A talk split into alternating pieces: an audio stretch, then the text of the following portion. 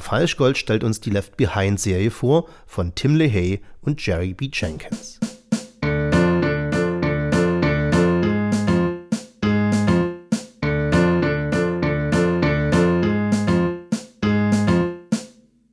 Wir leben in einer postfaktischen Welt, hört man.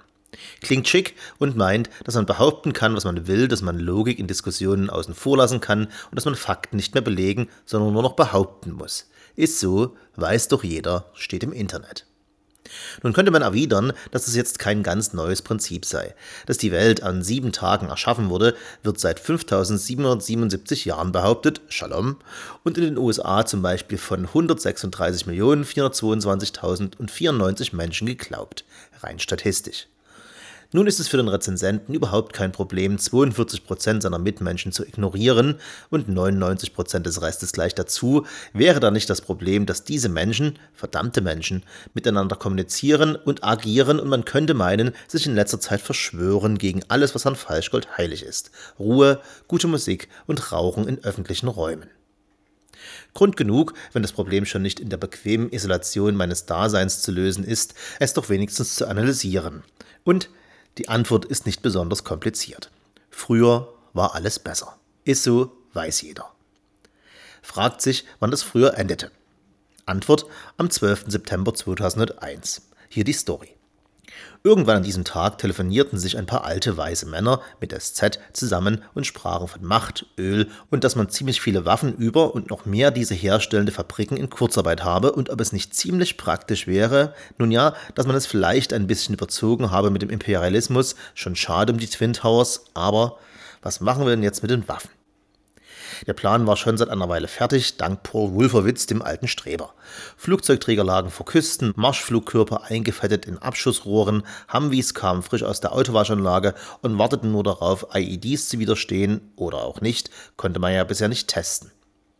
Also lasst uns das doch mal testen, sagte John R. Bolton, Untersekretär im Außenministerium und gerade aus Genf zurück, wo er den Vertrag über die Proliferation von biologischen Waffen von 1972 erfolgreich beerdigt hatte.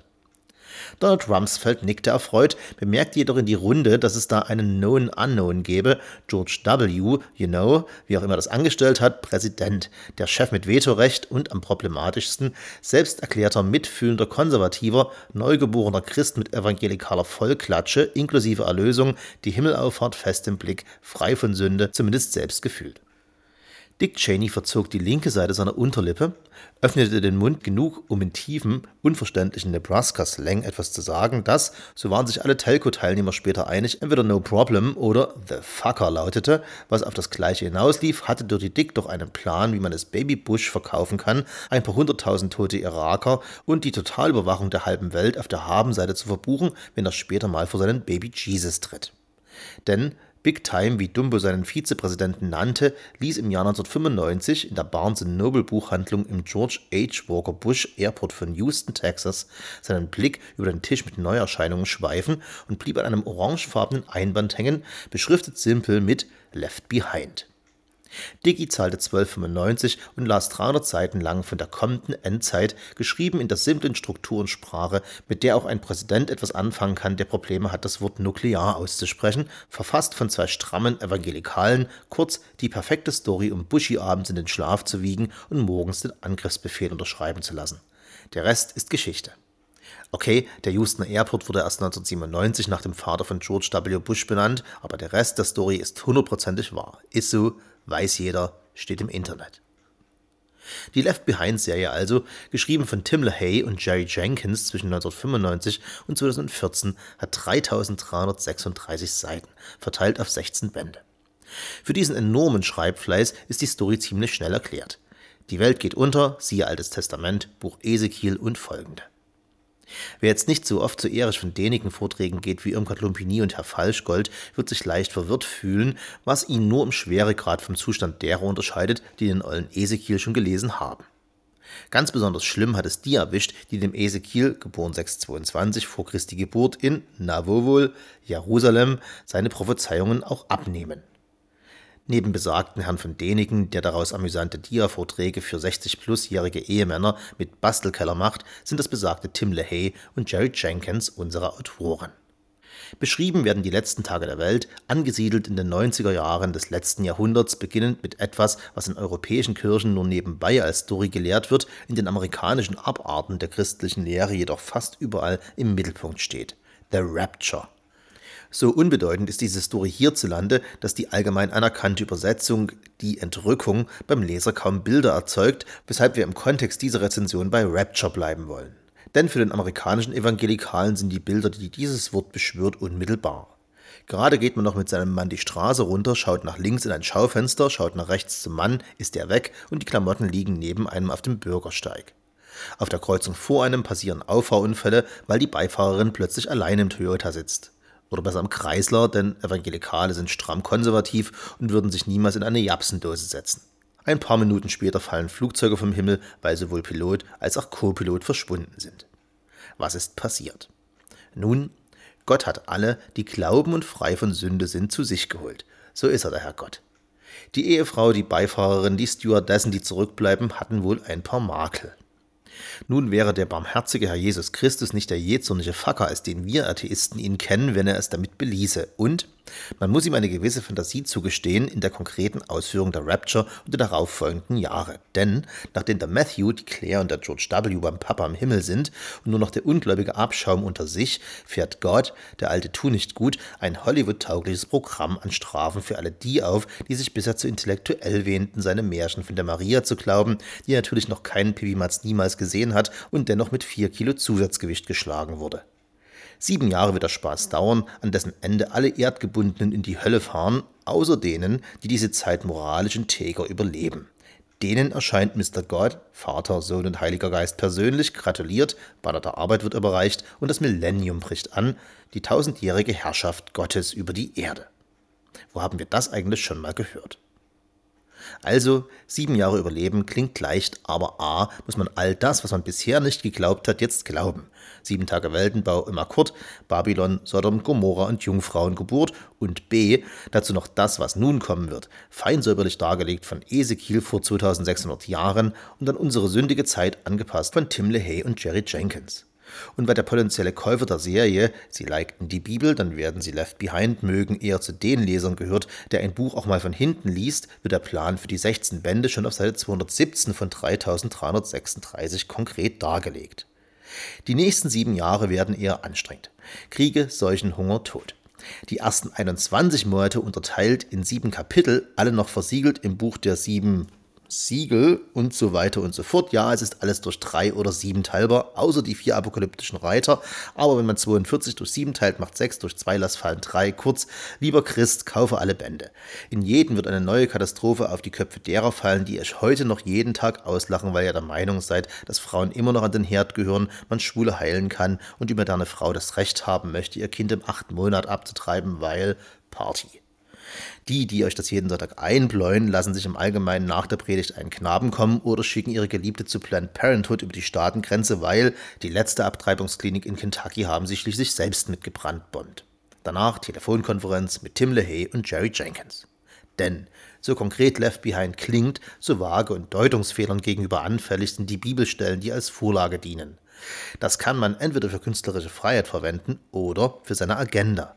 Und so wimmelt es in der Story nur so von allem, was dem Weltenverschwörer hoch und heilig ist. Nur Tage nach der Rapture finden in New York drei Konferenzen statt, die Vollversammlung der UN, eine Bankenkonferenz, die eine einheitliche Weltwährung schaffen will, und eine Konferenz aller schalömchen jüdischen Religionsgemeinschaften. Das kann ja wohl kein Zufall sein. Wie wir auf Seite 217 von 3336 gelernt haben, kommt innerhalb der ersten sieben Monate der Antichrist auf die Welt und verführt diese zur Harmonie und Eintracht. What's so funny about peace, love and understanding, singt Elvis Costello. I tell you what's so funny about. Der Antichrist heißt Nicola Carpati, was für jeden Sony wie eine würzige Salami klingt. Sein Berater jedoch heißt wie eine Karikatur aus dem Stürmer, Chaim Rosenzweig, und zusammen werden sie über die nächsten Bände eine Menge von dem machen, vor dem der Evangelikale so Angst hat. Atomwaffen abschaffen, die Wüsten fruchtbar machen, die Vereinten Nationen befrieden, also Sachen, die an rechten, militaristischen, profitorientierten und auf die Spaltung der Unterprivilegierten dieser Welt orientierten Politik in der Realität eher hinderlich sind. Nun ist gegen solche Wohltaten kein wirklich gutes Argument zu finden. Wenn der Antichrist Dinge tut, die eher nach sozialistischer Internationale klingen, dann kann er sich von mir aus Bedolf nennen. Problem ist, und auch das wird uns schon auf Seite 219 von 3336 verraten, der Antichrist wird nach der Eröffnung des fünften Siegels, Don't Ask, Millionen zum Christentum konvertierte Juden umbringen, bis auf die ersten 144.000 Konvertiten. Also chop chop. Das nennt man sieben auf einen Streich, um bei der Lieblingszahl von Left Behind zu bleiben. Nun gilt der Evangelikale als nicht vordergründig antisemitisch und man wird dem Buch mit diesem Vorwurf auch nicht gerecht. Denn schlimmer ist, sieh die Story vom 12. September 2001, dass sich durch den millionenfachen Verkauf der Bücher, und wir reden in Dimensionen zwischen Harry Potter und der Bibel, die selbst im Christentum eher skeptisch betrachtete Endzeittheorie in der amerikanischen Gesellschaft bis in das republikanische Establishment hinein etabliert wurde. So wurde besagter John Bolton unter George W. Bush zwischen 2005 und 2006 auf rechtlich eher fragiler Grundlage als Botschafter an den Vereinten Nationen etabliert und arbeitete dort permanent intern und öffentlich an der Diskreditierung der Organisation.